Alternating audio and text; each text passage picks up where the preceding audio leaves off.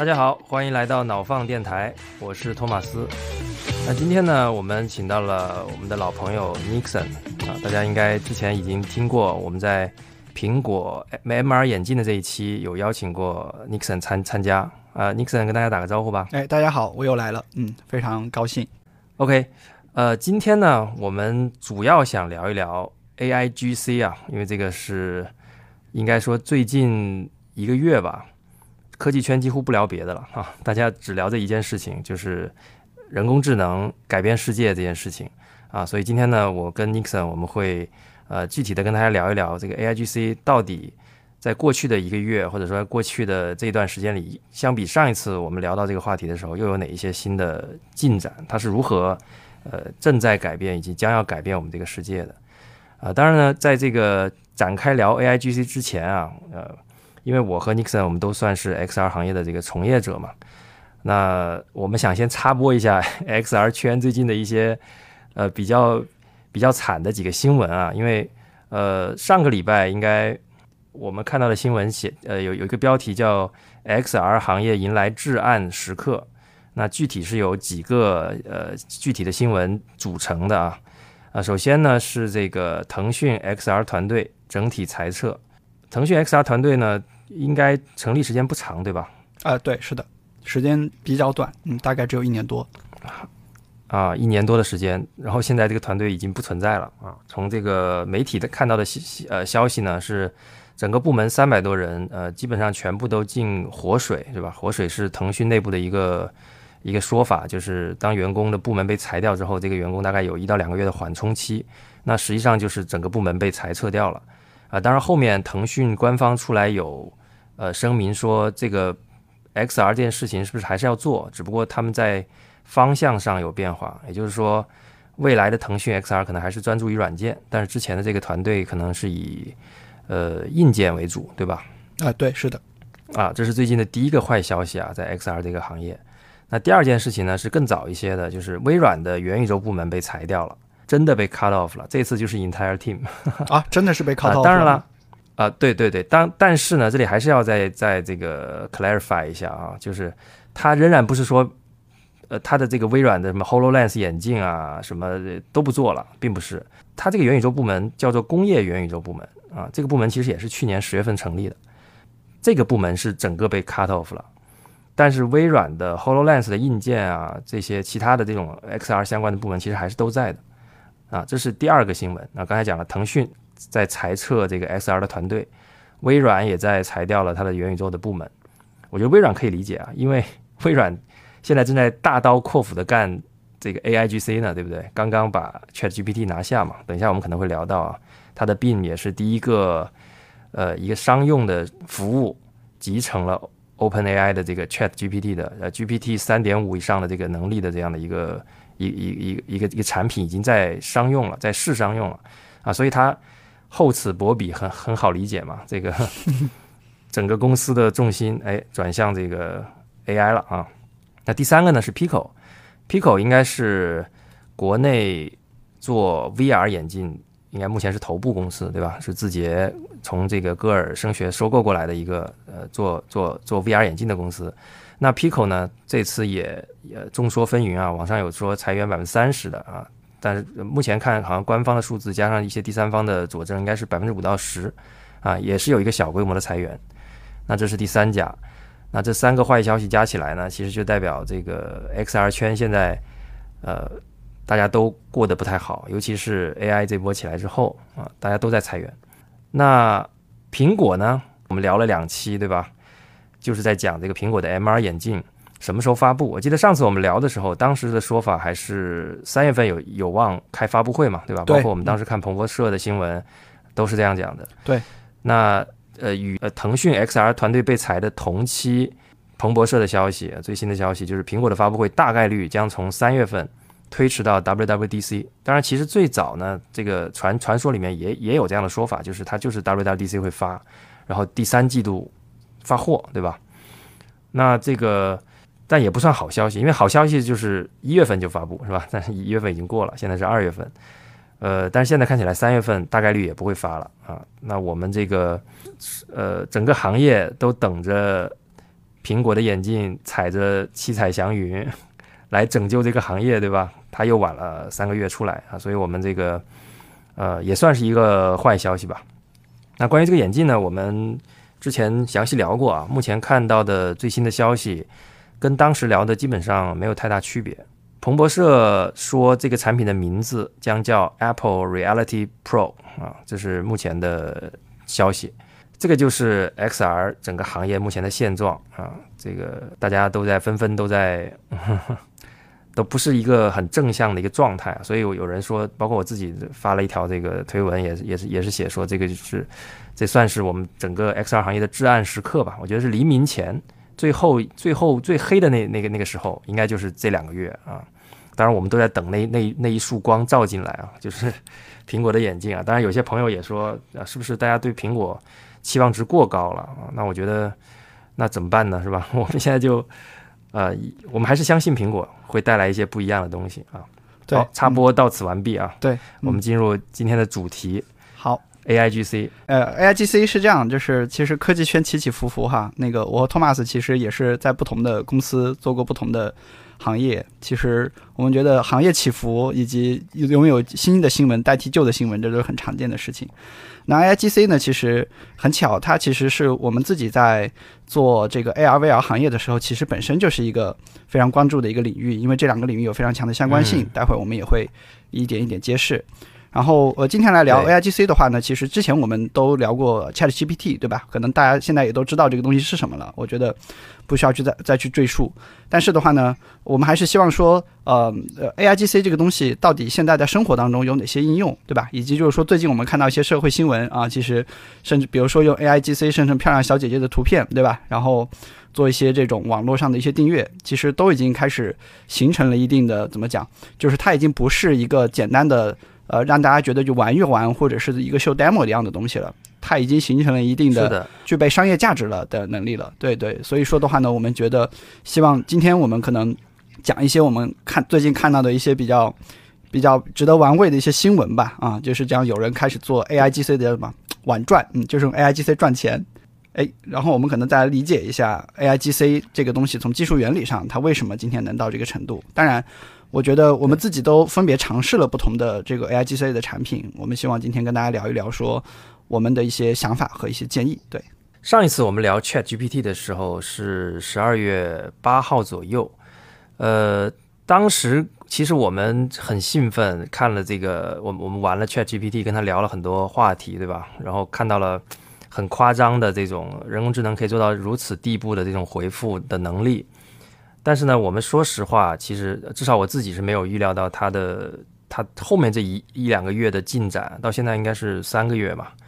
是如此的迅速啊！主要是因为微软这个巨头快速的下场，这个速度其实作为一个微软这种市值和规模的公司来讲，它的这个反应的速度是非常惊人的。作为一个刚才提到了像 Bing，就是作为微软的这种搜索引擎，竟然已经开始。试用了，当然我还没有，我还没拿到他那个试用的名单，我还在那个 wait list 里面。但是我看了很多人的对话，就是他已经在很多方面，甚至比 Chat GPT 还要再更进一步，而且他能够提供很多可操作的建议了，就是它已经变成一个产品了。啊，Chat GPT 那个多多少少只是一个 demo，就像我们说的，他呃聊聊闲天儿啊，是吧？然后逗他一下，就也就这样了。但是这个病呢，一旦它正式开始用了，我觉得这个速度会很快的，啊，远远超过我们的想象。几个月的时间，它跟我们之前看到的很多呃 AI 的进进展，更多的还是新闻上的这个这个这个状态不不太一样。而且这几个月，呃，前之前有个新闻，就是 OpenAI 的用户量已经达到一个亿了，它它应该是达到一个亿的月活互联网产品，对，速度最快的一个，啊。这个也是很厉害的，因为过去我们看 AlphaGo 怎么打败什么人类，对吧？我们看卡斯特罗夫被深蓝打败，说白了我们都是看客嘛。但是今天这个 AI 呢，终于下场到大家都可以玩了啊！我相信很多人已经玩过了啊，所以这个我觉得是我们可以要展开聊一聊，因为现在变成说哦，我们过去是畅想，现在呢几乎不是畅想了，它可能就是正在发生的事情。啊，包括很快就要实现的事情，因为微软在用非常快的速度在做这件事情。那我们就具体来讲一讲，那到底现在 AIGC 到了一个什么样的程度啊？大家前段时间应该都看了必应的这个呃发布会，对吧？啊，微软的 CEO 直接上来告诉你说，你丢给他一个链接，他会把这个链接可能是某家公司的财报，他会把几项关键数据就做成表格给你。那基于文本来说的话呢，其实我们也发现有一些公司啊开始呃接入 Chat GPT 的整个能力，然后去生成智能营销的文案啊，SaaS 服务卖得非常好啊，在海外。所以呢，这些都是文本的。然后的话呢，除此之外的话呢，也开始发现我们发现类似一些类似叫做 Mid Journey 之类的一些 IGC 的产品，它已经开始能够生成。质量非常好的绘画作品啊，那就是生成插画。嗯，对，大家都说插画师可能以后就要失业，对吧？我自己春节的时候玩这个非常上头。然后除此之外的话呢，我们也看到说有一些这个服务开始尝试用这种智能对话的能力去接入到自己的智能客服体系里面。那我自己看过的感受呢，我是觉得说，哇，这个客服又聪明，脾气又好啊。我们以往跟智能客服打交道，就觉得这个这个智能客服很傻，对不对？那现在呢，我们我们发现。呃，我们能够找到一些智能客服，他们很聪明啊，然后脾气也很好，他真的就像一个人一样在跟你对话。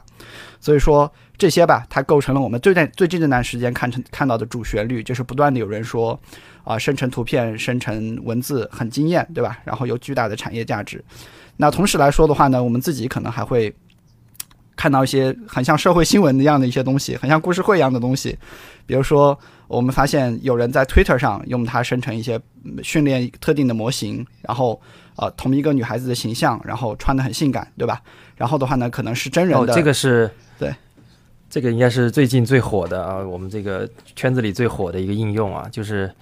就是所谓这个福利机生成的生成器是吧？对对对，福利机生成器。然后也也前段时间网络上流传张图片叫做 AI 纸片老婆生成指南，就是教你怎么样在自己的这个。呃，在自己的这个电脑上，然后去训练这样的一个这这样的一个东西，对，所以说，然后就会有人开始把这个把这个人的 IP 就给真人化啊，被就假装这个是一个真的人，然后确实没有人能够发现，所以就开始在网络上赚取一些流量，赚取一些收入，啊，但是可惜，可是呢，还是还是有一些问题哈，就是 AIGC 的生成的图片，其实目前来看，它处理不好人类的手指，啊，经常一个漂亮的女生生成出来可能是四个手指。可能六个手指，我还啊，对我还见过六个的，这个很有意思。他把这个大就大大家万万没想到，最后竟然是手指难住了 AI 哈。对，但是像整个皮肤啊，这个发质啊，包括整个五官、身材，都可以说完全可以乱真。对，是的。如果你把手，因为有有一些有些照片，他把手截掉了，你根本看不出这个是真人还是还是还是这个。呃，AI 生成的这个图片，对，对，对我前段时间看到的一个案子，就是有人在那个苏州金鸡湖办了一场活动，然后发了一个海报，嗯，然后发了一些，就是大概意思就是说有美女啊，然后这个游艇上有美女，然后结果有人发现那个那些美女全都是电脑生成的啊，这个这个就很搞笑的一件事情哈啊，所以这个这个是一个方向啊，然后呃这个是拿做图片的。然后呃，我最近呃在在网上发现了一些人，就是可能就是传统的做互联网流量的一些人，呃，我就会发现说他们其实很擅长用类似呃 Chat GPT 这样的一些工具来去生成一些水文，甚至是 Chat GPT 很重要的一个应用就是生成什么小红书风格的文案，对吧？生成大众点评风格的文案。这些其实都是有成熟的产业链的，所以的话呢，有人就会，呃，有老板就会拿它这个做什么事情呢？就会说，哎，我让我的员工更高效的生成内容，对吧？然后的话呢，更好的适应这个模板，提升我的人效啊。我我我看到的一个案例是，有人开始在两年之前就用上一代的 Chat GPT 的这个模型啊，然后开始去生成这种水文，他最后做到的一个数据叫做裁员百分之二十，营收增加了百分之五十。啊，所以今天当我们可能再次浏览大众点评和小红书的时候，你要想想你的那些内容究竟是人写的还是计算机写的。所以就是说，最后的话呢，可能还看到一些比较特殊的一些案例，比如说有的小朋友拿 Chat GPT 去。呃，练习同一个单词的对话，对吧？拿同一个单词生成不同的文字，然后来记住这个单词，啊，获得了学习的进步。以及还有一些特别不好的案例，比如说拿 Chat GPT 来诈骗，对吧？它可以去模拟一个真人一样去去跟别人对话。所以说，最近其实就是在冰山之下，其实逐渐的看到一些真的把 Chat GPT 啊，是以一种非常匪夷所思的方式用在商业里，并且。获得了收入的一些方式，让我们觉得好像这个已经不是一个简单的科技新闻的领域了，它已经进入了一个社会生活的一个领域。说白了，它已经成为社会新闻了，对吧？对，感觉感觉现在基本上你可以用它来做好事，也可以用它来做坏事，对吧？对，是的。比如说，如果说用来做教育用，刚才你提到的是好的方向，用来学英语啊，可以甚至可以帮你做做这种对话的这种训练啊等等。我也看到很多人用它来做英语的学习。当然，同时它也能用来写作业啊，因为说实话，我我自己也用过 ChatGPT，它那个它其实就是做这种模棱两可的这种，或者说这种大面上过得去的内容，这种常见的总结性的内容，它是很厉害的。那这种内容恰好是适合用来做作业的，对吧？比如说一篇一篇这个读后感，或者是分析。议论一件事情，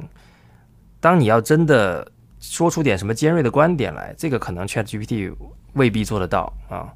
但是呢，你要说我交一篇作业，这个作业要包括以下几个论点，这件事情 ChatGPT 做的实在是太完美了啊！这就这就使得很多人可能就哎，在好像在美国已经开始作弊与反作弊，已经开始用 AI 在在在这个道高一尺魔高一丈的在斗了啊！这个就是同样一件事情，都是用来做教育。我们当然可以用来做它，用来做好的事情，但同时呢，它也已经被用来做一些不那么好的事情，对吧？想象一下，如果我们所有的孩子都在用 Chat GPT 去应付老师的作业的话，那它整个这个教育的这个这个意义就没有了。当然，反过来，呃，我们其实也也在想啊，这个当 AI 变成了一种就像是就像电力、就像互联网一样的，变成一种基础的生产力工具之后呢？我们的教育是不是也要随之改变？因为过去，呃，我相信计算能力可能是这个教育很重要的一部分，对吧？那个时候可能计算器还没有普及的时候，你会算数，你就是你就是有有知识的人了。对。但是有了计算器之后呢，大家就不应该沉迷于我的口算能力或者我的速算能力，我的珠算能力有多强了，对吧？因为计算机永远比你强。那大家就大家的这个教育方向就会切换到可能我要去学一些其他的这个 AI 做不了的事情上去。那也许人工智能如果在未来的几年内快速的普及，成为一个基础生产力的之后呢，也许它会彻底的改变教育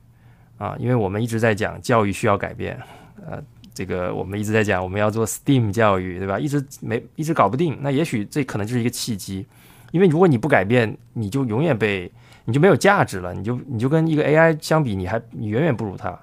所以你可能需要做的是另外一些事情。这个是就是我我就是我我想说的就是，呃，现在 AI 可以做很多事情啊，它可以它它它也有也可以做好的事情，也可以做坏的事情啊。但是呢，这个我们还是要呃想一想，它到底能够带来哪些改变，以及我们应该怎么去应对这种改变啊。这是第一个，然后第二个呢？我不知道大家最近有没有看，尤其是 Beam 出来之后啊，呃，包括其实 Chat GPT 那几个月一直都有类似的这种内容。什么内容呢？就是说这个 AI 太恐怖了，对吧？啊，比如说 Beam 上来之后，其实比较流行的内容是说这个他的情绪能力特别强，他甚至会 PUA 你啊，或者是他会他会向这个用户表达爱意啊。用这种就是他他的他的感情非常强烈。我我看了一个那个对话，就是呃昨今天的一个推一个推文，好像是有有人把他他跟这个病的聊了两个小时，一万多字的那个对话发发出来，发在推特上。就是他讲了一步一步 Twitter 怎么呃那个病怎么爱上他的全过程，并且向他求爱。就是大家就会看这个内容的时候，他会觉得哎呀，这个人工智能是不是有自我意识了？好恐怖啊，等等。当然，很快呢，呃，微软就出了一个呃热就 hot hot fix 了，就是出了一个补丁之后，现在的病呢就没有那么强烈的感情了啊，这他的他把这个情感，所以你看这些都是可控的，情感是可控的，包括他的聊天的长度是可控的，他的内容是可控的，所以你现在想跟病谈恋爱，人家就不接不接招了啊，现在已经有新的 policy，对，呃，我我觉得我想说的是什么呢？就是。因为我我跟 ChatGPT 也聊过，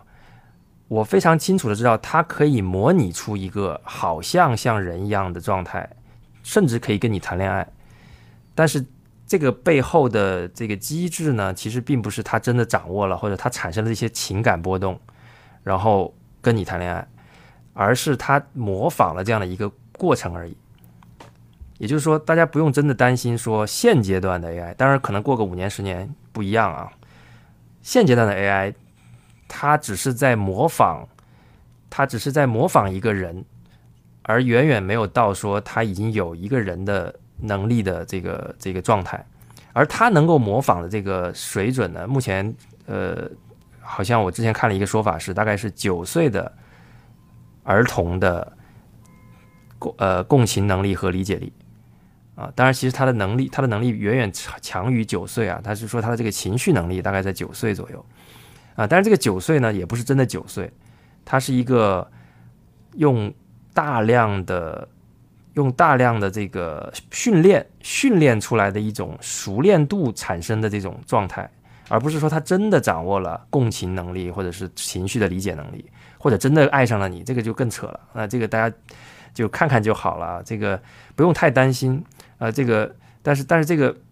啊，我我我我我觉得这个这个这个事情本身是很有话题性的，所以它就不断的出圈，使得这个从 Chat GPT 开始，十二月呃十二月初的时候是大概是在第一呃在在圈内产生了第一第一次的这个声量的引爆，再到三个月后啊这个大量的大众媒体开始做做做全面的报道之后，它进入了大众的语境之后。形成了真正的爆发，这个可能是我们过去十几年以来最大的一次科技的这种呃新闻的这种产生如此大的声量啊！就是你你去刷那个，我我在看那个公众号的那个订阅列表，就那就上个礼拜就前两个礼拜你去刷，几乎每一条每隔两条就看到 Chat GPT 的名字，到这个程度非常的夸张。它那声量我我没有去查它的那个百度指数或者是 Google Trend，我觉得非常的。就是匪夷所思的流量，当然它的速度跟它的这个对我们未来改变的可能改变的程度，我觉得也配得上这样的流量。它的速度非常的快。对对，呃，刚刚才插了一下这个这个，我我我们对这个我我我对这个 A I G C，呃，尤其是几一个几个主要我们现在能玩到的东西啊的一个基本的看法。对，刚刚聊到的是这个 N L P。呃，就自然自然语言处理的这部分的这这两个产品，然后刚才其实我们也简单的聊了一下，呃，就画画的这些，叫 A I G C 画这个画插画呀，画画美女图啊，这这些这些产品，这个产品现呃，其实他们的引爆，我我的印象中要比 Chat G P T 在早半年左右，就是我们开始玩这个叫 Stable Diffusion 啊，Stable Diffusion，Mid Journey 啊，还有这个 Open A I，他们有个产品叫叫 d e l E。啊，这三个三个三个应该是比较比较主流的这种呃生成生成图片的这个这个呃内容嘛。那这些其实也逐渐的开始可用了啊。我觉得这个也是做设计的人可能需要他需要掌握这个工具怎么怎么应用，可能会帮助他未来的这个效率更更更好的提升。当然，如果是特别不思进取的一部分。初级的从业者可能将面临未来五到十年内的这个工作的这个危机吧，我觉得可能大概是这样子。好，我们聊回来吧。我我觉得 Nixon，咱们是不是简单跟听友们讲一讲这个 A I G C 到底是怎么来的？它是它的起源是怎么样的？OK 啊，这这个我一直担心会说的特别的。学术哈，所以我尽可能用简单的语言来讲一下。其实人工智能这个概念已经特别早了，就是呃最早是这个上世纪五十年代的时候，一群来从哈佛啊、IBM 的一群科学家哈，最早啊包括这种计算机的先驱图灵啊，他们当时呃在美国开了一个会议叫达特茅斯会议啊，然后最早的话呢就开始啊去探讨人工智能这个东西怎么回事。但是这个但是人工智能的这条技术路线实际上在长达半个世纪里面，实际上是不太被认可的啊，就是因为他一直没有做出很好的成绩。直到零六年，一个叫 Jeff Hinton 的一个加拿大的一个教授啊，他自己提出了深度学习的这个概念。然后的话呢，深度学习的这个概念一直到这个二零一二年的时候的话呢，呃，国际上有一个叫做 ImageNet 的一个图像识别竞赛，嗯，大概意思就是说，你看不，你拿这个计算机程序去看不同的这个图像。然后的话呢，你的错误率是怎么样？错误率越低，你的得分就越高，就能得第一名。然后到二零一二年，一个深度学习的一个模型啊，在那里面一下子就获得了吊打第二名的一个成绩啊，而且这个东西当只是只是刚刚发明出来，所以一下子就算是开启了大众市场对于人呃人工智能的一个关注哈，所以说我们今天经常用到的一些人脸识别啊，包括就是说我们经常知道的抖音啊的一些推荐算法啊，大概其实都是从那个时候那波浪潮里面开始出来的。那呃，我们说人工智能不同的这种能力来说的话呢，会常常涉及到一个概念的模型啊。那呃，它二零一二年到呃 Chat GPT 出来之前的话呢，它是一种主流的模型，叫做卷积神经网络啊。大家可能经常看到的叫做 CNN 或者 RNN 啊，对，就是当然是这样的一些概念。但是行业的发展呢，其实还有第二条的这种暗线。那第二条暗线是什么呢？就是前面的 AI 呢，它都更多的就是说，你给它张图片，它告诉你这个人脸是我认识的还是不认识的，对吧？啊，然后的话，或者是说你给我一个文字，我能告诉你翻译成另外一种文字。它总体来说是属于这种分析和判别型的这种 AI。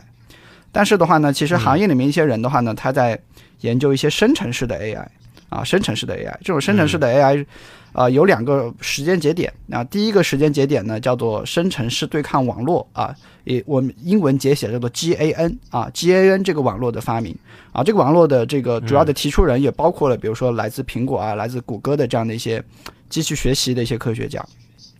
它的原理呢，主要就是说，我的这个网络模型里面呢，或者我这个算法里面呢，你可以理解就有两个小孩儿，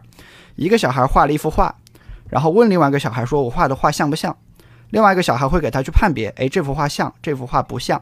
所以相当于说两个小孩就会左右来回互相的去评价和学习，哎，那嗯，GAN 的这样的一个算法呢，就开始造就了一种能力，就是能够生成东西，能够生成东西。那最早的话，其实就拿来生成一些人脸，大家就发现，哎，好像就分别不出来这个人到底是真人还是假人。那这个是第一个时间节点，二零一四年。第二个时间节点呢，是谷歌发明了一个。算法模型叫做变形金刚啊，它的英文叫做 Transformer，嗯，变形金刚。那在这个变形金刚里面呢，它解决了机器学习过往一个非常长久的问题，就是机器学习的算法它不具备上下文啊，因就是这个背景的这个理解能力，而且呢，它不能够，而且呢，它这种算法呢，它能够更好的说，我今天看到一个视频，我今天看到一个文字，我都可以把它。统一的归一为我的一个数学上的概念做序列，其实你你就可以理解为它可以同时理解不同的媒介的信息，而且都放在自己的算法里面，而且它的训练会更快。所以说的话呢，它就解决了一个问题，就是说它能够去理解一些背景了啊。什么叫理解一些背景呢？我举一个例子，比如说，哎，今天我说，哎，他呃，今天我说第一句话叫做说，哎，我在法国长大，然后我后面说巴拉巴拉巴拉说很多话，对吧？然后最后我说了一句话，说我的语我的语言是很流利的。那然后你再问这个 AI 说，这个人是说哪种语言很流利？那一些传统的模型的话呢，可能这个时候他就反应不过来了，因为他没有记住，或者说他没有理解前面这个人是法国人，对吧？但是的话呢，类似 Transformer 这样的模型呢，它就可以更好的把这个模型给呃把这个背景信息给理解到啊，因为它的模型里面有一个叫做注意力的一个机制。啊，然后的话呢，相当于他会利用注意力这个机制去寻找说，哎，如果说这个人语言说的很流利，他应该是在说法语这个东西，因为他是法国人。所以就是说，Transformer 一下子的话呢，他就很好的解决了说，当我今天让让我的算法模型去学习互联网上的信息的时候，它能够很好的把一些背景信息、有关联的信息，统一的做一个处理和转换。这就是为什么我们一下子发现。其实 ChatGPT 它也是一种变形金刚的模型，也就是 Transformer 模型。它的英文叫做嗯啊 Generative Pre-trained Transformer 的 Three 啊 GTP 三，那个 T 就是变形金刚的意思。所以说的话呢，就是这样的一种模型的话呢，被认为是说它奠定了接下来啊 AI 这个行业继续发展非常有潜力的一种模型范式吧。啊，所以说接下来我们可以看到，就是说不管是图片还是生成的图像。其实它今天之所以生成那个东西，很大的原因就是因为这个模型在学习过往互联网上的数据的时候，比如说它学习某一个人的文笔的风格，对吧？它学习某一个画家的绘画的风格，它的这种背景信息处理是非常好的。所以说的话呢，这个技术突破其实是为我们在在这个时间点看到 A I G C 的这样发展埋下了伏笔啊，所以就是说，随着随着随着过去几年啊，呃，OpenAI 这个组织啊，他做出了大量的这种大模型的训练的一些尝试，那这个事情其实就来到了这样的一个节点，我们突然发现说，这个世界一下子就发生了变化，对吧？很多人可能现在都很焦虑，这个对嗯，都会担心自己的嗯工作被替代，对吧？对，这里我补充一下啊，其实在这个 GPT 三之前啊，应该就是你也提到了这个整个 Transformer 这个算法或者这个机制，应该是谷歌呃发明的。那其实他们呃，我的印象中，一八年他在这个 NLP 这个领域里面，谷歌一直都是领先的。那 GPT 三呢，为什么一下子就反超了呢？是因为它的这个参数的数量级有有着本质的区别，好像谷歌那个，因为我现在数字不太确定啊，但是数数量级应该是对的。谷歌的那个模型叫 BERT，他们的参数量大概是零点三个 billion，大概就是三亿个。但是呃 GPT 三的参数的数字是呃好像是一千七百个亿，也就是大概有几百倍的差异。对，非常悬殊一的一。千七百亿个参数，所以我们呃之前我跟一个清华的教授，我们也聊过这个这个这个这个话题啊，他当时就说，其实 GPT 三的这种胜利就是大力出奇迹的结果，就是当我有一千七百亿个参数去训练这个模型之后呢，它就它才有能力去理解得了，就是这就是一种量变到质变的一种一种改变，以至于我们今天跟他聊天会如此惊叹他的这种语言能力。这个是 GPT 就 Transformer 这个模型，呃，通过大力出奇迹产生的变化。然后刚才你也提到了，其实这个人工智能上一波人工智能的热潮，大概其实就是零六年你说的那个事情之后，一二年吧，是吧？对，卷积神经网络在图像识别中吊打第二名。那卷积神经网络就神经网络这种算法，其实早就有了，一九八几年好像就有了。但是呢，它这种算法的特点就是它它是按层来算的嘛，几层神经网络。每当你加一层这个神神经网络的这个，在你这算法里面加一层，它的算力的要求就是呈几何级数的上升。所以你可以想象，一九八十年代、九十年代的时候的那个时候，电脑的算力，你是没有办法把这个，你是没有办法支撑这个算法的这个计算的。也就是说，你的软件超出了你那个时代硬件算力的上限。这就是为什么到了二零一二年，忽然大家当我们把这个算法拿出来，用现在的电脑，用二零一二年的算力去做的时候，哎，发现可以了。所以在那个时候出现了大量的人脸识别，是吧？就我们现在都在用的，我们刷脸可以在 Seven Eleven 买买水，我们可以刷脸，呃，就不用去银行办很多业务。啊，这种脸部识别啊，包括这种什么障碍物识别啊，这个图像识别等等，啊，包括推荐算法，它就是因为算力到了，我们可以用，我们可以做很多层的这种呃卷积神经网络，让这个神经网络去去去去去学习、去计算，最终完成这个呃，也是一个量变到质变的结果。它其实也是某种程度上的大力出奇迹，所以我们会发现，不管是呃第一波的这个人工智能的这个热热潮，还是我们现在以 Chat GPT 为节点的啊、GPT GPT 三三点五这种产品的这种热潮，它其实都是我们的整个基础设施，我们的算力到了某一个节点，最终质变由量变来推动的这样的一个过程。啊，所以呃很多事情其实都是都都都是这样子的，就是当我一千七百亿个，好像他们当时我们我们上我们上一次其实节目也聊到了，做一次这种运算的成本就极高，那个时候其实就是微软在出钱，所以微软今天能够这么快推出必应，那也是也是他种的果子，他来收获，我觉得也是合理的。他们前面其实花了很多钱在 OpenAI 这个项目上面。对据说一次训练模型的训练就是上千万美金的费用啊，这个很多公司对融资几轮都都都没有那么多钱，要知道。对你融资的钱只够人家训训练一次，所以这个挺可怕的啊。对，是而且我还看了一个新闻说，这个微软现在在收集他们整个公司，因为他们公司很庞大嘛，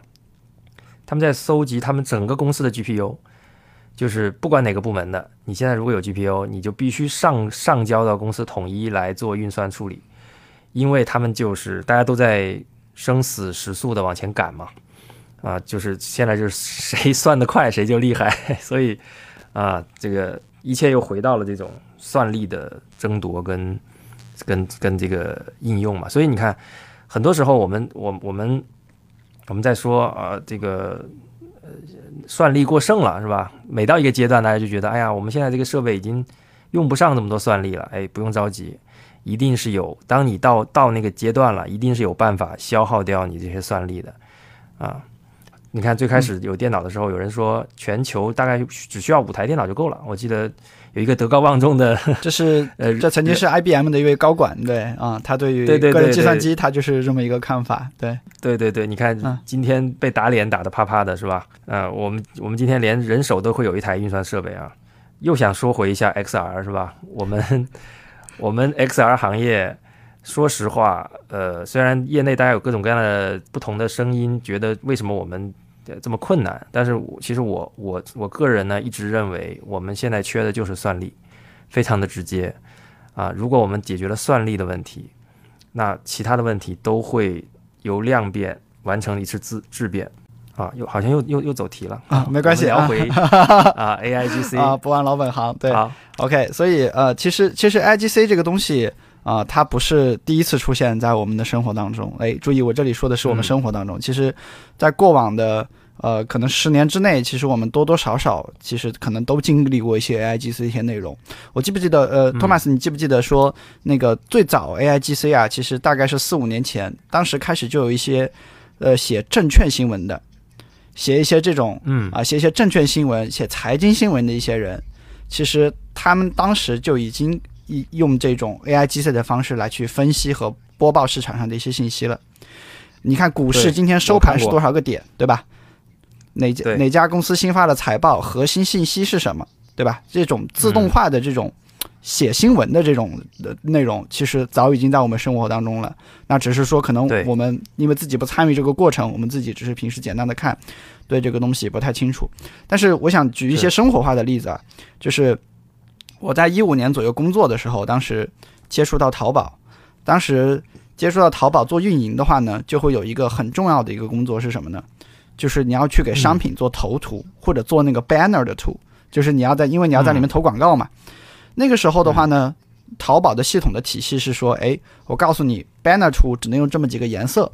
啊，你的这个你的这个商品只能是什么样的一个形态放在上面，然后你要提交我去审核。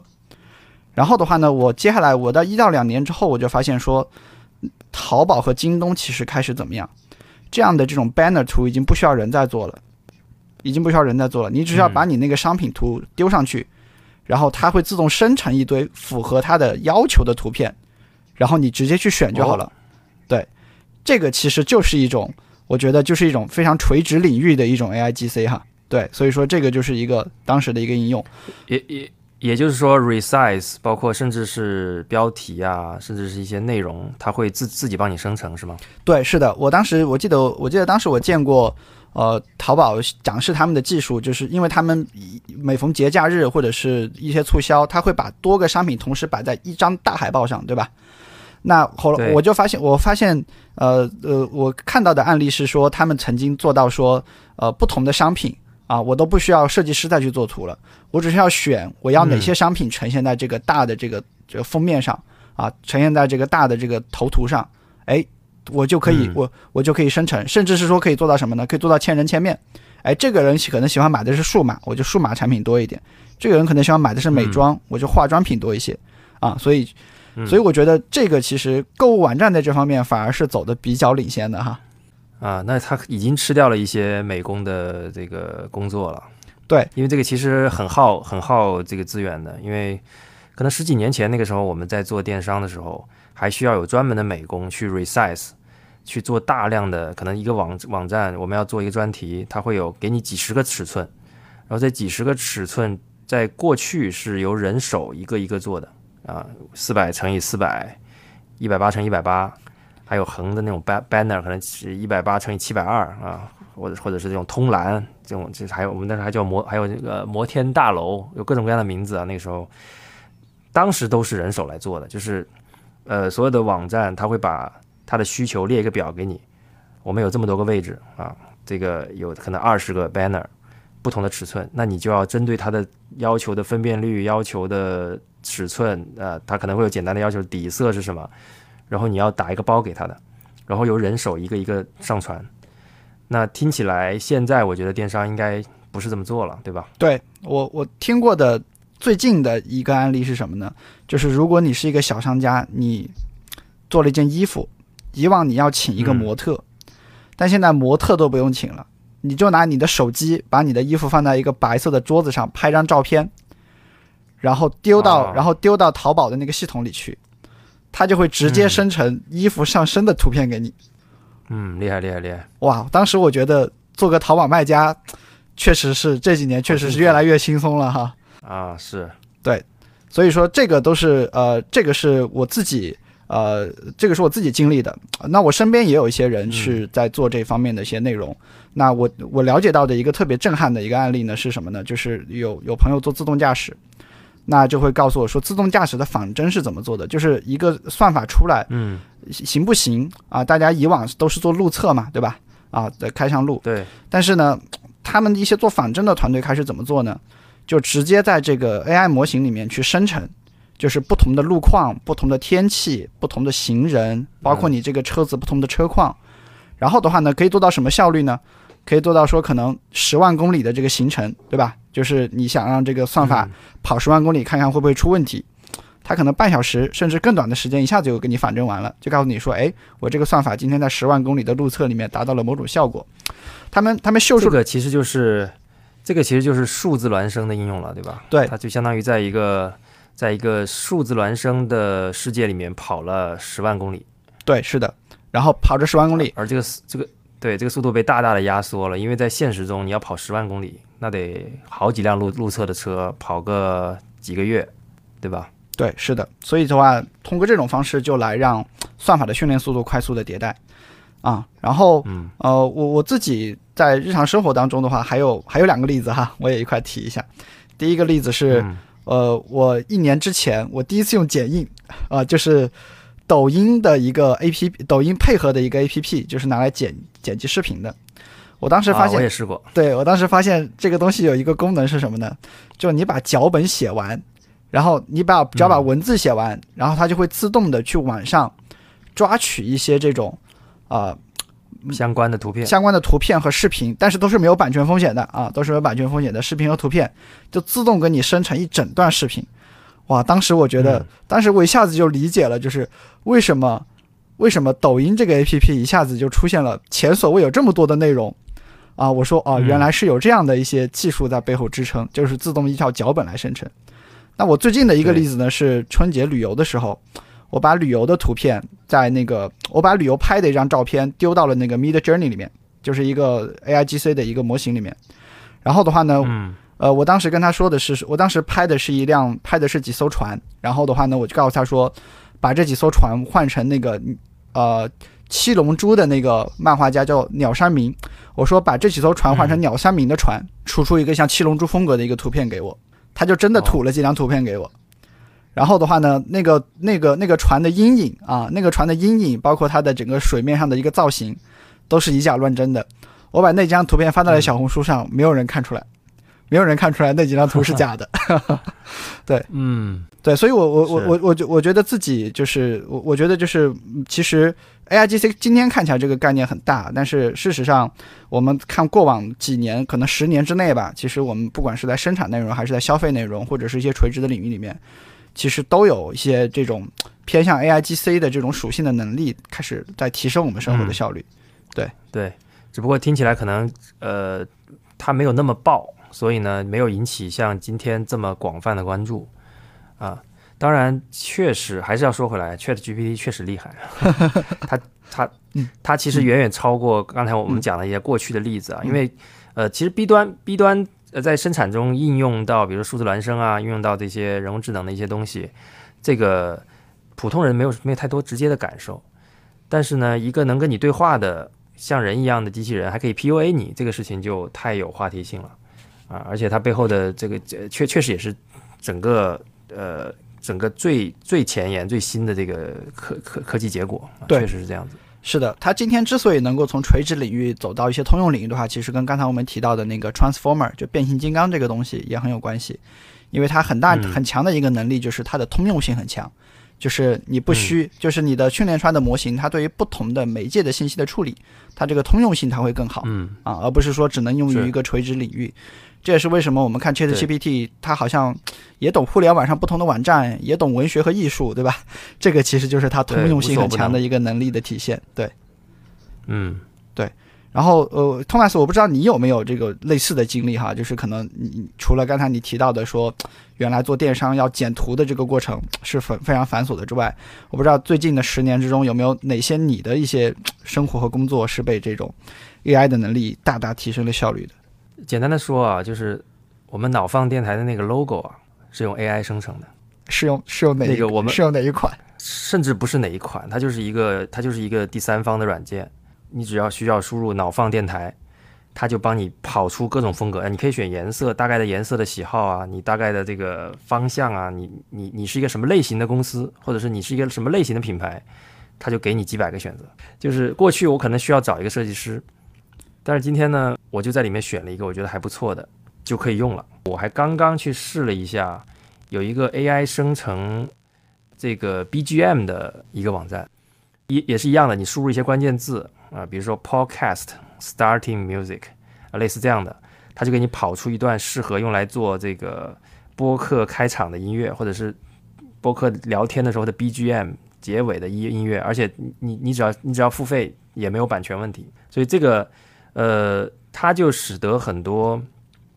过去，呃，就其实它说白了，就这些都是内容生产端的一些一些带来的一些便利啊，因为不可能有比比如说我自己要做一个播客，对吧？我不可能同时是一个音乐这个制作人，同时是一个设计师，呃，又同时又又可以做播客。那我，而且我又是一个业余，我我们都有都有自己的这个本职工作嘛，对吧？我们我们不可能花太多的时间在这个事情上面。那 AI 能够解决的这些事情，就会很好的帮助我们做好这样的内容生产的主要的工作，而 AI 帮你 take care 其他的部分。啊，说到视频呢，呃，因为我一直用 iPhone 嘛，我忘了是从哪一代开始，也是最近几代啊，iOS 提供了这种，它把你的这个图片啊，自动的帮你剪成一段视频，你应该也用过对吧？好像叫回忆是吧？会给你特特回忆啊，对，回忆，它有各种各样的回忆，而且就是有的时候会让你有额外的惊喜，比如说去年的今天发生了什么事情，或者是比如说意大利之旅，他会发现，哎，你的主要的照片是在这个区域，然后你忽然有一天你的那个 location 到了别的地方，那显然就是去旅游嘛，然后呢，他就会帮你生成一支旅游的片子，里面有视频、有照片、有配好的音乐，很多时候你几乎不用改就可以直接出片了。啊，甚至呃，甚至他还有一个，他还有一次出了一个回忆叫成长经历，他是把我儿子从可能一岁到五岁的那个照片啊放到一起，剪成了一支片子，全程自动，非常震惊，我觉得甚至你看了会有点感动，你知道吗？啊，因为我们家这种这种视频一般都是我老婆去去去 P 嘛，但后来她也烦了，有的时候她也不 P 了，后来发现手机帮你搞定了，这个还是一个离线版的 Siri 做到的事情。所以我在想，未来我们的手机的相册的编辑能力，它可能会更好，因为现在呢，它只能通过预设的一些方式去实现，就它来帮你决定要剪成什么片子，或者你自己剪，你就只能手动的去剪。那未来我希望我就是我可以指挥它来剪，就像刚才我们看到的这个 Chat GPT，它有这种上下文联想的能力，对吧？它也有这种修正的能力。那这种能力如果应用到我们的比如个人电子助理的这个领域呢？就会非常的有趣，而且高效啊，这是最关键的，就它会非常高效的解决我们日常生活中内容生产的这个问题啊。说了这么多呢，其实都还是这种偏个人的这种内容生产。那我觉得未来，因为它作为一个，我我觉得现在已经几乎非常确定的，就是人工智能将成为一个非常重要的生产力工具，对吧？甚至就是它就是生产力本身。那它未来将全面的进入。大部分人的工作流里面会解决很多我们现在看起来就是可能会十倍百倍的效率提升。就像过去我们，我我我下周可能需要去一趟上海，那如果是在宋朝我要去上海，从深圳到上海，我可能要花我不知道一个礼拜还是半个月的时间，对吧？路上可能还会有强盗打劫，那这种效率，古人是无法想象。我们今天可以两个小时就到上海的，我们可以飞过去。那我想，可能再过个五到十年，我们也无法想象那个时候的人的工作效率跟状态是怎么样的，因为他可能就极高啊，对吧？动动可能也是我们现在确实，对，动动嘴皮子，可能我们这个罗永浩老师当年畅想的那个 TNT 是吧？终于可以实现了啊！我们这个我还记得他在那个发布会上满头大汗的指挥的那台 TNT 电脑，在那个 Excel 表格上做操作的那个场面，今天交给 GPT 就好了呀。微软马上就要推呃整整合 Chat GPT 的这个 Office 套件了，到时候罗老师就可以拿着他的麦克风指挥他的 Excel 干活了，对不对？对，是这样，而且而且呃，ChatGPT 生成的这个 Excel 应该会更好啊，它不需要你去讲具体的指令，你只需要告诉他你希望它每一列呈现什么样的内容就好了。对对，这里虽然说了这个罗罗永浩老师啊，但是坦白讲，我真的不觉得这个是是一码事儿 啊，它只是语音识别，只都是用语音，但是其实就像刚才 Nixon 讲的，罗老师是在指挥他做具体的事情，而我们想象中的。不久的将来，我们能用到的那个 Excel，我们就不是指挥它做具体的操作，而是告诉他一个任务和一个目标，让他去完成。对，是的，也就是说，它的自然，它的他对这种我们叫做自然语言，所谓自然语言，就是说你正常说话、写字的这种语言的理解能力，它已经可以提升到说我知道你的目标是什么。而不是说我只是简单的理解一个机械的动作。对，OK，所以那我们接下来接着往往下说哈。之所以之所以我们现在能够看到这个它的爆发，一方面呢是因为就是说之前其实有很多垂直领域的铺垫啊。在还有一个很重要的一个点的话呢，是因为现在的爆发它集中在哪一个点呢？集中在内容领域，集中在内容的生产和消费两个领域。这个是和嗯呃内容的消费是和所有人都相关的啊，内容的生产是和。是和一大部分人都相关的啊，特别是这种上班的白领啊，因为你差不多就干三件事情嘛，对着电脑，对着电脑开会，对着电脑写东西，对吧？啊，所以对着电脑其实就是一个内容生产的过程。那其实目前来看的话呢，呃，我们已经看到一些比较成熟的案例，比如说是什么呢？比如说一些公司，它游戏公司哈，它已经在建立这种 AIGC 的这种管线。所谓管线，你可以理解为是一个生产的流程。啊，就是说，它利用 A I G C，比如说，我今天游戏当中有一些元，有一些这个元素，或者是有一些背景，我就用这种 A I G C 的方式来去生成。啊，因为因为因为这个点的话呢，主要是因为游戏公司它的美术成本是特别高的。啊，一款三 A 大作可能它的这种美术的这种成本，所以就是美术就是这些人去画画的这种，呃，去做三维模型的这种成本，可能就是。不仅是上亿美金啊，而且还要花若干年的一个时间，所以说游戏行业其实整个从去年下半年开始就已经有一些公司开始在这方面做非常激进的投入，然后真真实实的是把怎么样将 AI 画画、AI 建模这个事儿融入到了自己的工作流里面，这个是非常 solid 的一个成本的一个节省和效率的提升哈。也就是说，我们现在玩到的主要还是二 D 的图像，但其实三 D 的也在进行中了，对吧？对，甚至已经在开始在用了。是的。那我又想说一下 XR 行业了，哈，就是我们叫元宇宙行业，是吧？看起来好像 AIGC 抢了元宇宙的风头，甚甚至饭碗，对吧？但实际上呢，我觉得这两个其实是并行的两条线，而且他们会互相增益。因为 A I G C 呢，或者说 A I 的这种能力呢，它其实是一个底层的基础能力。一旦这种能力建立之后呢，我们仍然需要用新的这种视听的方式去，新的这种交互的方式去应用这种这种这种这种能力。那我们现在的要用 Chat G P T，或者我们要用 A I 的方式，我们更多的需要在一个二维的屏幕里面，对吧？不管是手机的屏幕还是电脑的屏幕，我们要用到刚才说到的这些产品啊，去生成。对话解决问题，帮你做表格，帮你画画，帮你做三 D 的建模。但是呢，如果我们今天能够在三 D 三维的这个世界里面去做这件事情，那一我觉得这个这个仍然是我们我我觉得我们未来科技发展的一个比较明确的方向，就是升维啊。我们我们我我仍然坚定的认为，我们未来需要很多三维的信息，三维的输入啊。那这种输入呢，刚才你提到。呃，其实游戏公司在做的这些建模啊，也是我们 XR 行业在在做的啊，就是我们我们其尤尤其比如说 Meta 他们在做的这种呃 Pico 他们在做的这种 VR 的世界里面，其实需要有有大量的这种建模的工作。对，大量的三维内容工作呢，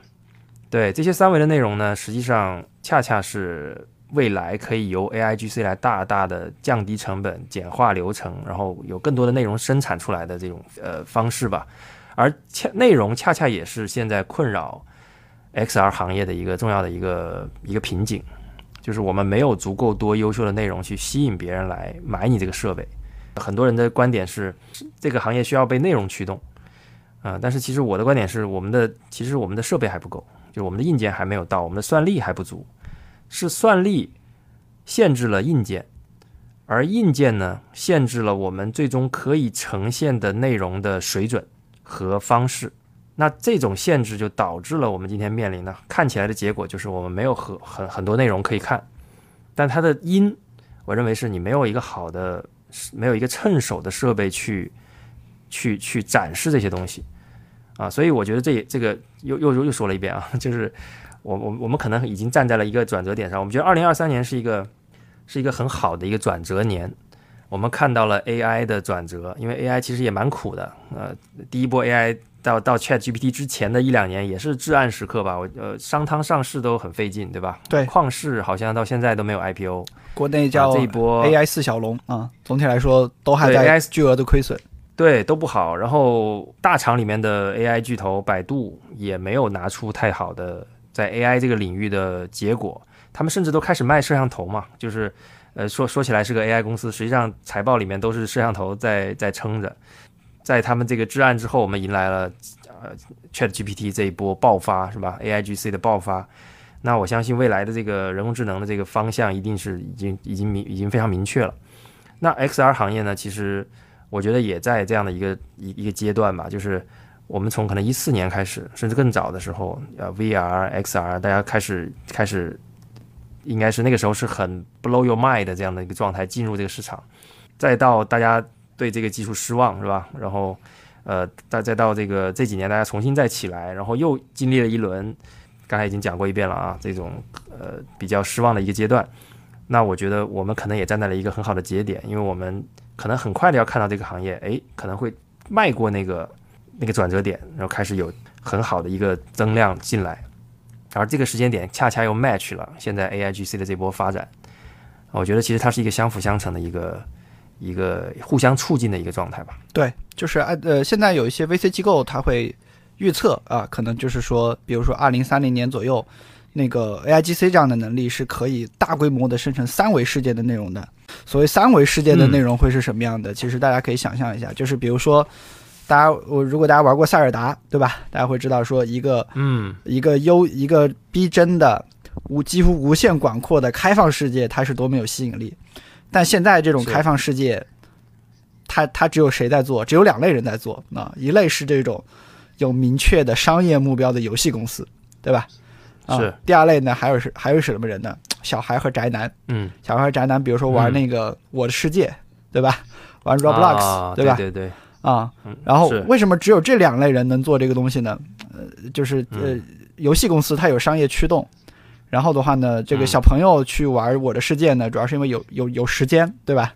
但背后啊，就是说三维世界的体验其实很稀缺的，主要的原因是什么呢？就是因为说这玩意儿门槛太高了啊，这东西门槛太高了。所以就是说，从从我们不管从自己的工作里面来看，还是说，比如说我就纯粹我作为一个游戏玩家，我很喜欢这种三维世界的开放世界的感觉。我们一定要清楚，就是说，呃，如果是过往我们想要用人去建模的方式，用人去策划的方式。然后用用用用这种用这种真实的，呃，程序员写出来的代码的方式去构建这样的三维世界的话，那所谓元宇宙的这个概念，其实它可能是怎么样？它可能永远都是在内容生产上，它可能永远都是落后的，永远都是达不到大家的预期的。但 AIGC 这件事情，其实它出来的话呢，会对这个事情有非常大的影响。所以就是说，如果说今天我们在思考 AIGC 到底能干什么，如果我们还是希望着老是想要生成一些。文字，然后是想要老是想要生成一些怎么讲？老是要生成一些司空见惯的音视频、输影音，对吧？那我觉得好像这个逻辑就不太对了。这个逻辑就不太对了，就是说这些都是已经这些都是在放在当下，其实哪哪怕没有 AIGC，都已经很过剩的一些很过剩的一些供给了。比如说你今天刷抖音，它就是它近乎就是一个无限的一个影视库嘛，它就近乎无限大的一个影视库。所以我就觉得就是说，呃，我们与其关注是说，哎，我们的呃音视频的创作需求被这些被创作能力被 AIGC 替代掉，然后可能我们有一些人会失去工作。那我在想说，我们是不是要关注一些更往前看，对吧？我们要关注一些是不是未来有可能有些更有意思的一些媒介的形态和体验呈现给我们？我就举个简单的例子，比如说未来有没有可能说，塞尔达这个游戏，今天你玩的版本和我玩的版本地图是不一样的，对吧？它根据我们两个我们在操纵的角色的实时的状态去实时的生成的一个三维世界，这样的世界是不是会更加有个性？更加有丰、更加有丰富的一个交互的感觉，对吧？以及就是说，比如说前几年大家有一个概念叫做互动的影视，互动互动影视就是互动的这个电影嘛，啊，然后的话呢，嗯，我记得我记得我特别有意思那个观影体验，就是当时一群人包下了一个电影院，然后的话呢，他到了一个节点，他会问你你是选左边还是选右边，然后每每个人身上发一支镭射笔，然后射到那个屏幕上，哪边射的多就选哪边，但是你最后会发现那个影视。那那个所谓的互动式电影啊，它是一个什么样的东西？最后互动式电影就发现，它的编剧它实际上是编了一个循环，它是一个封闭式的结局。哦哦，那未来如果是说有这种 AIGC 这种东西，能不能是开放式的结局？它是个性化的，它充分理解你当下的需求，理解你的审美偏好，对吧？或者说理解你的一些呃，也理解你的一些这个对于这个对于对于审美的品味，呃，对于对于画面的一些品味，然后呈现给你。那这样的话是不是会更有意思？对吧？那这个是娱乐的内容，那给小朋友的内容是不是以后也会有变化？我们一场我们说我会说的因材施教这件事情，可能我们过往其实不管用人的方式，还是说去探索一些教学方法的方式，可能在 AIGC 面前都是都是怎么讲的？都是过时的。AIGC 可能就能根据你这个孩子实际的一些情况和偏好来生成这种叫做什么一对一的教育内容。哎，那我觉得这个事情好像都会特别有意思，所以说我觉得，我觉得，我觉得，呃，市场上一些媒体的论调其实是希望就是，呃，这个机器人会抢走人类的生呃工作一样，但是我们如果再往前看的话，会发现其实前方有特别多的丰富的这种内容和体验在等待着我们，对吧？嗯，是，我觉得这个点确实说的很好，就是 A I G C 嘛，它其实这个词的意思就是 generate content 嘛，对吧？就是 AI 生成内容，那我觉得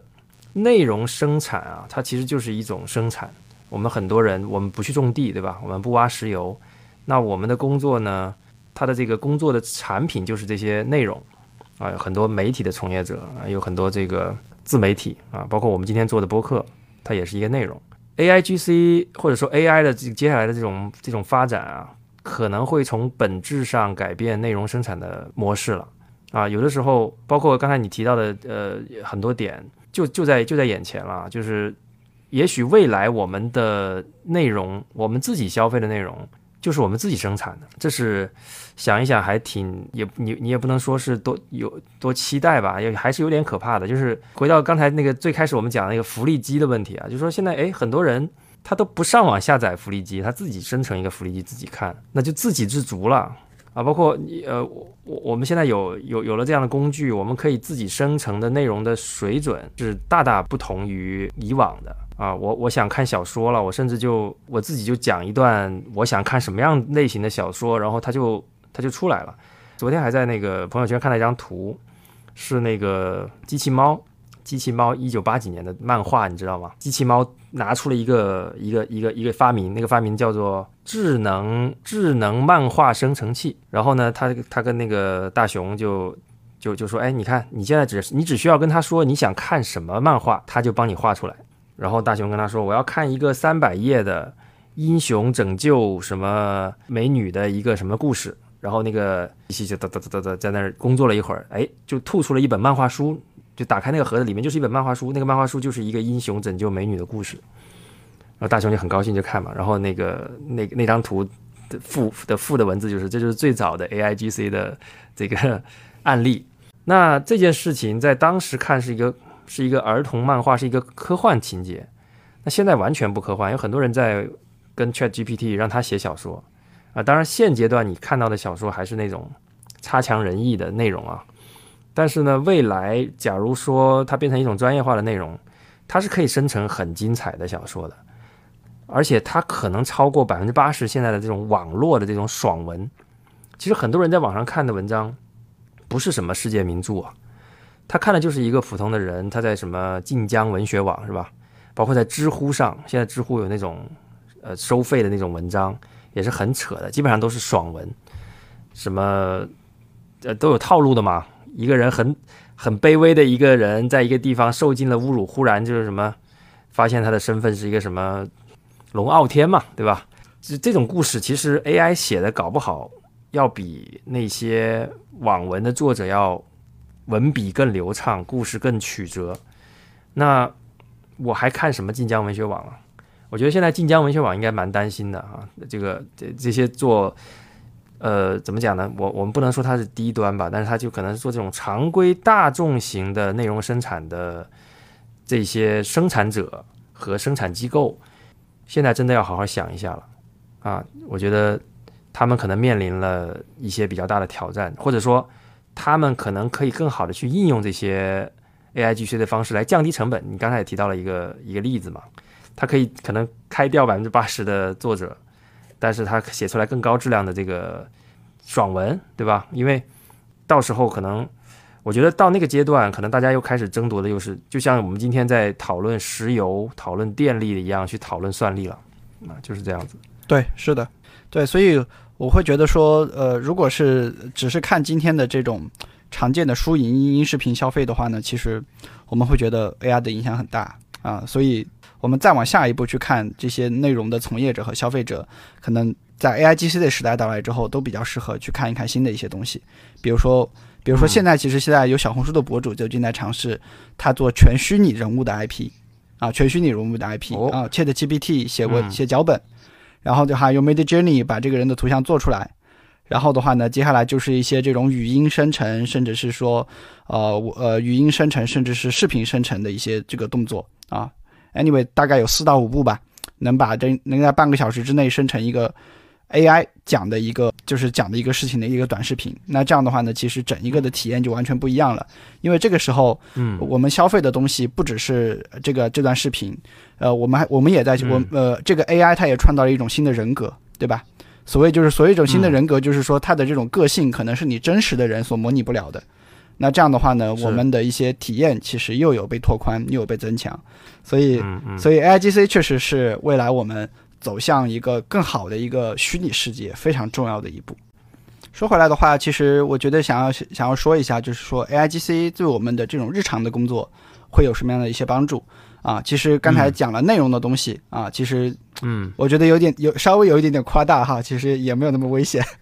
我们还是要看，呃，在最近我们也要看一些很好的一面，比如说它能把我们日常生活当中很多繁杂的工作给它替换掉。嗯。啊，这个可能因为个人的工作不同啊，像我是做产品的，那我其实我的工作目标是面向一个一个的一些决策，但是我在面向决策的过程当中，我就会发现说，我的工作时间大部分的时间其实都花给了什么呢？都是都花在了这种收集数据、讨论，嗯。啊，然后的话呢。呃，就更呃了解一些事实的一些基础上，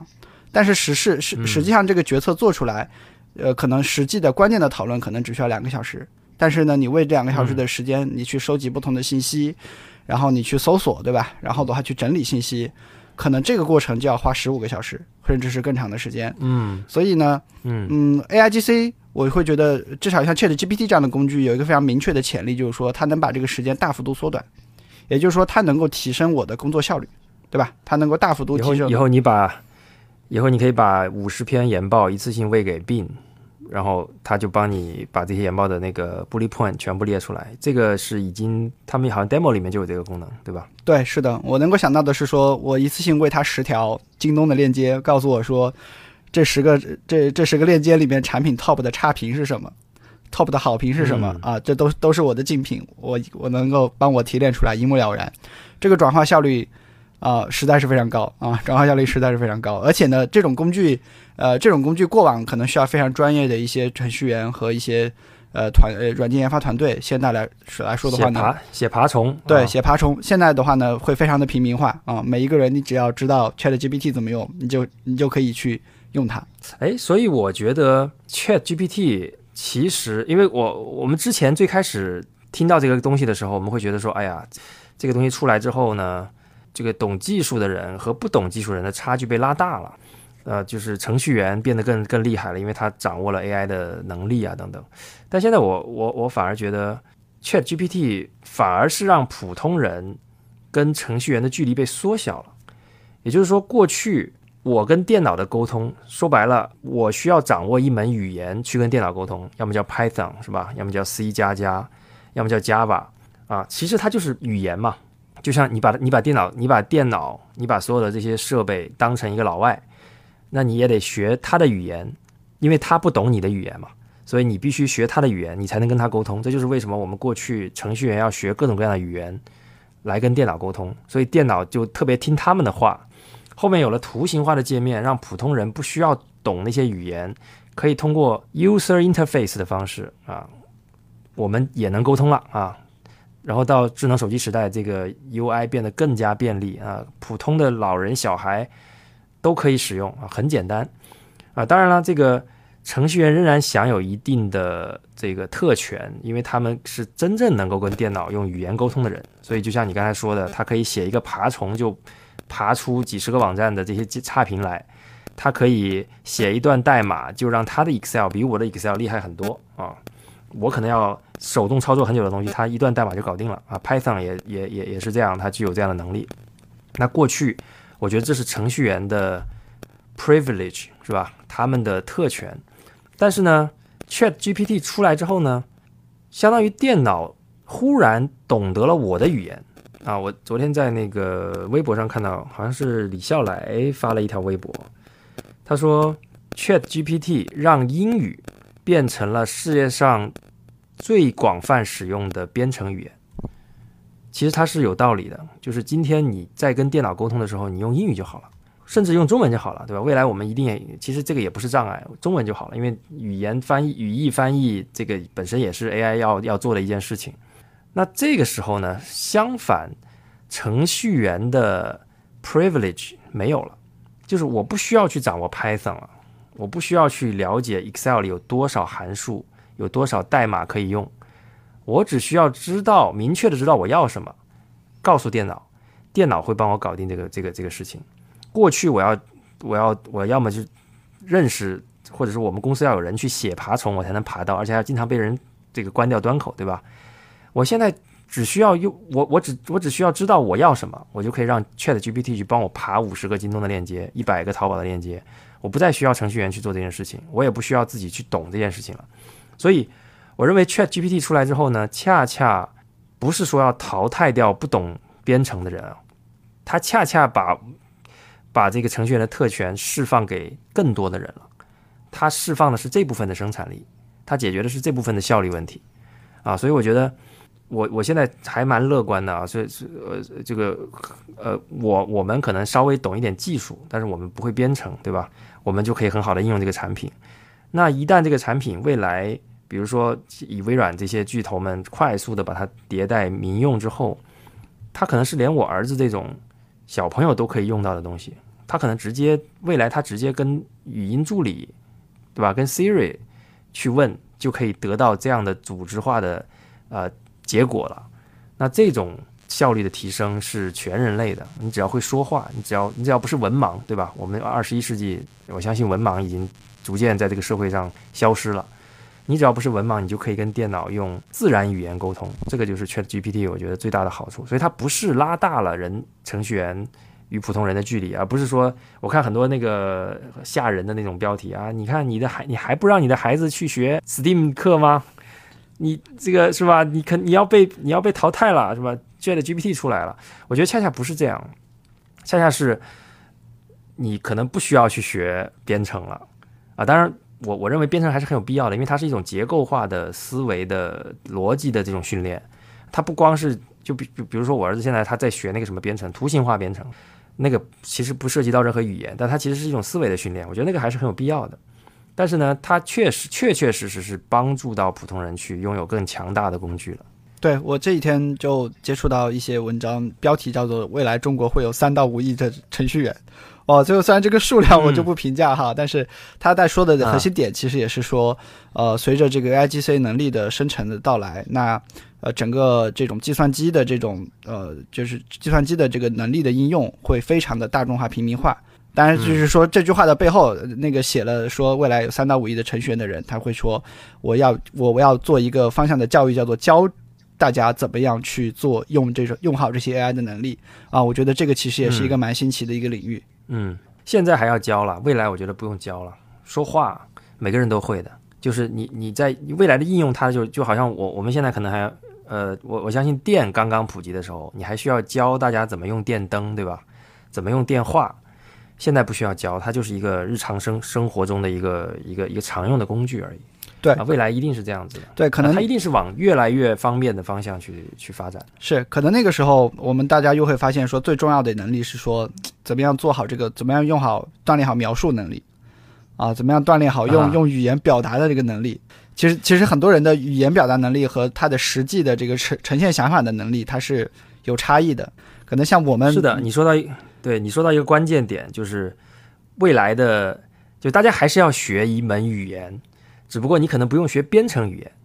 你要更好的把语文或者英语要真的学好。我们公司内部也做了一个 Chat GPT 的通识课，我们请了清华大学的一个教授来做了一次这个技术的讲解析啊。它里面讲到 Chat GPT 的这个学习过程，它是怎么学的？它其实学习也有也也也分了很多，它就它就像在学语言一样学，它里面有语法的部分，有。呃，语句的部分，然后有语义，有逻辑，反正有有大概有分那么几块啊。就他他他他当时那个教授的讲法就是说，他说你看他们的这个教育，就是 Chat GPT 学语言的方式比我们人类还要先进。就我们人类在学语言的地方，我觉得有一些地方是可以向他学习的。就是我们未来在教育上应该怎么教育我们的孩子去学习如何表达。我我我非常同意你的一点，就是学习如何表达这件事情的重要性。前所未有的变高了。你要学会表达你要什么，你要知道你要什么，这个变得非常的重要。这就像我们之前在网上跟一个朋友聊天聊到的，就是 Chat GPT 这种自然语言的模型逐渐进入生产力工具之后呢，其实更重要的变成了下 brief 的能力。下 brief 哇，这个词好形象。就或者说对，或者说主管向下属交代任务的能力。你的这种能力，就是过去一个主管，我们知道有一些主管，他喜欢说模棱两可的话，对吧？喜欢喜欢云里雾里的给给自己的这个下属布置任务，那这些主管未来就是将被 时代淘汰的一批人，因为他们为什么会这么做呢？实际上是他们自己并不明确自己要自己要什么，或者他的领导要什么，就是很常见的中层管理者，甚甚至是中高层管理者，他们他们容易犯的错误，就他没有明确的需求。他丢给下属一个模棱两可的话，让下面去猜要做什么。我们未来可能很多时候，我们在做这种下 brief 的时候，啊，我不管是面对一个下属、一个乙方，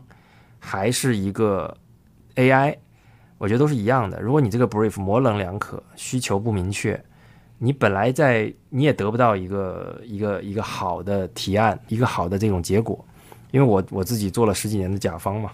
我非常清楚的知道，包括我跟跟一些乙方的朋友聊天，我们我们大家经常会聊到这一点，就是下 brief 这件事情其实没有他看上去那么简单。一个好的 brief 和一个差的 brief 差距是非常大的，它给你带来的结果的差距也是非常大的。那我觉得这件事情在未来的 AI 的这个就 Chat GPT 这种这个这个这个领域里面会非常的明确，就是我们两个都不会画画，对吧？那我们两个今天收到了同样的任务，我们现在需要一张什么样的图片？那我们都用 AI 去画，我相信你的描述跟我的描述画出来是不一样的。对，是的。所以，所以未来大家画画的能力不重要了，会不会编程不重要了，但是我们能不能够准确的描述、理解、转化我们的需求，把它变成自然语言描述出来的能力，变得非常的重要。对，是的，这就好像不专业的甲方他会给乙方说我要五彩斑斓的黑，对吧？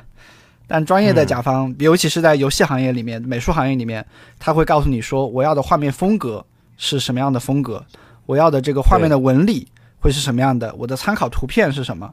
对啊，他会，这就是我们给，这就是我们给 Mid Journey 啊，给这个 Stable Diffusion 下下 brief 的时候用的这些词啊。对，呃，我我记我记得最早像类似这样的 AI 就画图的工具出来的时候，我们就试过一些非常抽象的词汇去生成图片，最后会发现出来说，哎，可能人身上长了四只手，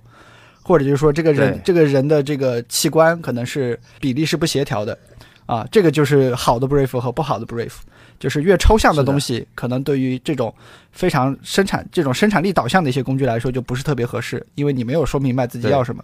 那这里的话呢，其实也涉及到一个这个 A I G C 的专业的一个词汇了，叫做 prompt，叫做提示词。嗯啊，提示词，提示词其实是 A I G C 为我们创造的一个新的工作种类，工作种类啊，prompt engineer，提示词工程师啊，其实这个是一个。已经是一个新的一个工种了啊！一些目前一些这种游戏行业的公司已经在真真实实的去招聘这样的人。我今天看到网上的一个段子，就在说这个是叫做说提示词，就是向 AI 这个神灵去祈求拿到好结果的咒语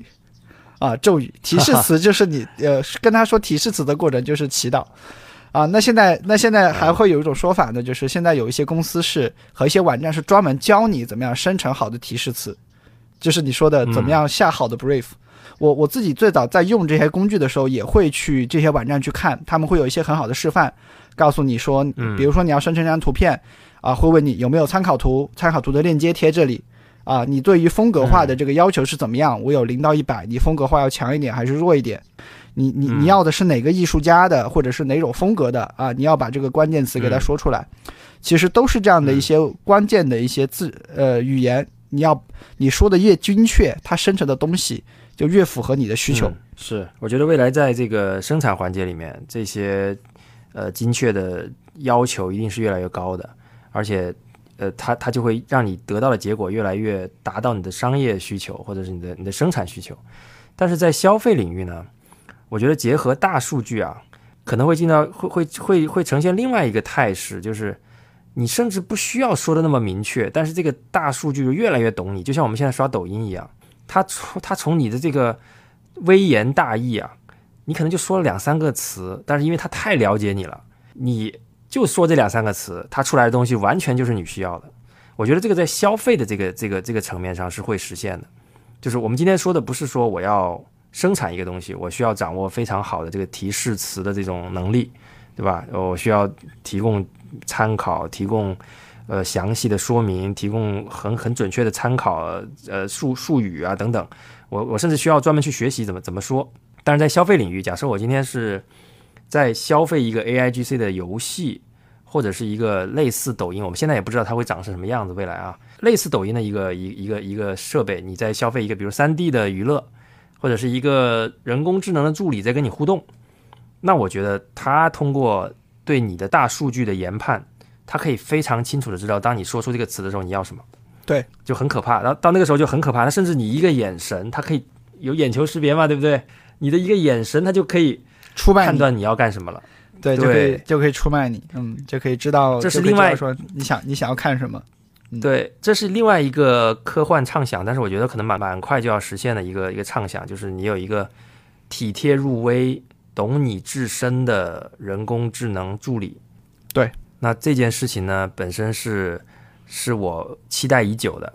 因为它真的可以解决非常多的生活上的不便利的事情，但同时它也是蛮恐怖的，因为你想象一下，在那种世界里面的黑客将拿到多可怕的这种信息量，对吧？现在的黑客黑了你的电脑，无非就是拿到你的地址、电话、名字、一些照片。那未来他能拿到的就是你整个人的 personality，他甚至可以 fake 一个你出来。现在我们这个 A I G C 的这种聊天软件已经有那种可以 fake 一个人格出来跟你聊嘛？对，或者是换脸、换声音啊，比如说把我的声音换成罗永浩老师的声音啊，他已经完全说的这个是，对你你说的这个还是还是表面的嘛？我说的是他可以模仿你这个人的思想、回回答的这个逻辑、形式的逻辑，做一个假的你出来跟别人聊天。他完全可以做到啊，因为你想啊，我们未来所有跟 AI 的对话都会被 A AI 学习甚至记录，那可能有一个包，这个包就代表了我的所有的音视频的所有的记录，而这个记录会生成一个模型，这个模型就可以 fake 一个我来跟你聊天。今天在这边录播客的不是我，是另外一个被 fake 的我的人工智能替身。对，我们就来到了《流浪在地球》里面的数字数字人生啊。对，我们再科幻久一点，我这个人甚至可以替我去考试。假设有一个 VR 的考试，对不对？我不想去了，哎呀，你就帮我去吧，我弄一个假的我。那这个人，这个人反正他就模拟我去参加这个考试，甚至是一次约会啊什么的，我不需要去了啊。这个想想还蛮还蛮可怕的啊，但是这个可能超出今天讨论的范围，哈哈。对，所以说我我们再往再往这这个生生成式 AI 的这个点来实际讲一下哈。事实上的话呢，今天这个节点哈，AI 呃 AIGC 的这个能力实际上还在特别早期的阶段啊。比如说刚才我们嗯讲的一些，比如说生成未来的 3D 内容，可能都是十年之后的一些事情。那今天实际上怎么样呢？今天我呃很客观的评价，今天更多的是因为巨大的科技进步，而在短时间内吸引了大众的非常多的目光，对吧？然后呢，一些人开始去对，呃非常怀疑说这个东西是不是在接下来两三年都会取代我。呃，我倒觉得没有这么悲观哈，我倒觉得没有没没有这么悲观，因为我自己经历的两个例子就是，比如说今天晚上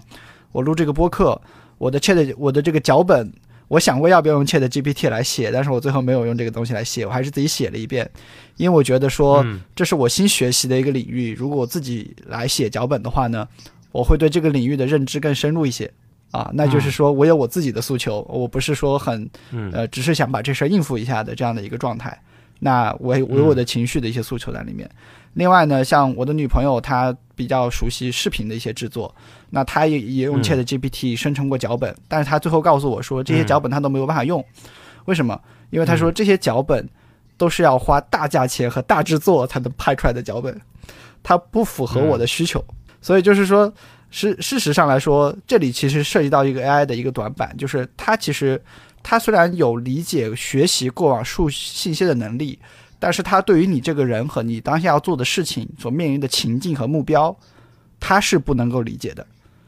这个其实嗯就是未来我们对自己，就是说，当我们一些一部分工作能够被 AI 替代之后，我们对自己的定位就是什么？就是我更加理解我的目标是什么，对吧？我更加去偏向嗯提出创意、提出想法啊嗯，提出一些决策引导，通过这样的方式来去提升我的工作效率。对，这个大概就是我今天准备的所有的内容吧。我觉得针对 AIGC 这个部分啊，其实我觉得最近其实是属于一个媒体把往这个事情高看的一个阶段。其实大部分的新科技和新呃新科技产品都有这个问题哈，就是它在一开始横空出世的时候，往往会经历一个泡沫期。所以我觉得总体来说、嗯 AIGC 其实还在。呃，还在这个泡沫期的这个左边，就是它这个泡沫还在越来越大啊。嗯但是接下来它怎么样？这个泡沫破裂以及回归一个正常的一个呃正常的一个这个叫做什么？正常的一个上升的一个状态，这个可能是需要五到嗯十年来让我们逐步经历的一个事情啊。但是这中间嗯我们能做的事情呢，其实就是说，呃，嗯，理解未来 AI 会怎么样帮助我们来提升我们的生产效率，以及让我们体验到更多原来体验不到的东西。所以我觉得这个是一个非常好的趋势，值得所有人都去持续关注。是，呃，我觉得我我也同意你刚才说的观点啊，就是呃，AI 这个泡沫现在应该还是在膨胀的过程中，尽管我在过去的三个月它已经大了很多啊，从这个声量上来看，然后从这个投资啊，从公司的这个重视度来看，我觉得它还仍然在在在变大。那我们刚才畅想了很多，但我相信这里面有很多落地的困难，跟实际上不一定那么快能实现的点。啊，比如说，呃，简单来讲，我们下一代的塞尔达仍然不是呃自动生成地图的由 AIGC 来主导的游戏，对吧？呃，这里插播一下，五月十二号，塞尔达二就将上线了啊。好像叫《国王之泪》，对吧？对对对对，这个游戏我觉得大家有，如果如果你你你要玩游戏的话，那这个游戏是不能错过的一个一个一个游戏啊。然后呃什么时候能玩到这个全 AI 生成的这个塞尔达呢？我觉得这个可能就没有那么快了啊。这个可能它因为因为塞尔达是人类最好的游戏之一吧，或者说我们夸张一点就是没有之一。那 AI GC 的东西能不能做到它这个水准，我是打一个问号的。我觉得现在是不行的。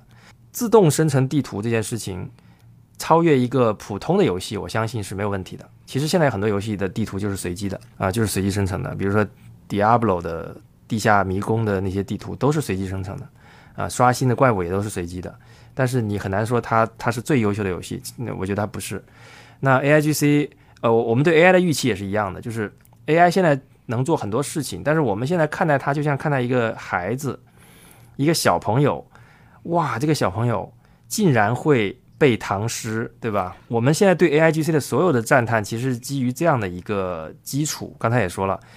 ，AI 可能到现在为止，也就是九岁的人类的智力跟共情的能力的水平。当然，这已经很厉害了，九岁啊，小狗只有三岁嘛，对吧？AI 已经做到了九岁，但是呢，就还是一样，我们还是像孩子一样在看一个出生的一个一个状态。我，但是我们现在希望他做的事情却是。超过成年人的生产者的这个水准的事情，比如说我们现在已经在畅想我们的 Excel 表格，他帮我们搞定了，是吧？财报他帮我们分析啊，Demo 也可以实现了，但是实际上怎么好，能不能用，是不是这么好用？我觉得不一定。嗯，所以这个泡沫可能还会有那么破破掉的时候，可能还会再重新起来。但是我觉得这个应该已经是 AI 的第几个泡泡了，我我觉得已经快接近到那个。呃，使用的这个阶段了。呃，我我我我，呃，一方面我是认为泡沫仍然在膨胀，但另一方面我还是很积极乐观在看这个事情，因为它的进程还是蛮快的。过去三个月，我觉得是超过我的预期的快，因为我没有想到这么快它会变成，呃，它会变成一个可以大家可以用的，而不是只是 demo 的一个一个东西。好吧，我觉得，呃，今天聊了蛮久啊，我们也大概。聊了一下 AIGC 的前世今生吧，然后我们还会持续关注这个话题，因为确实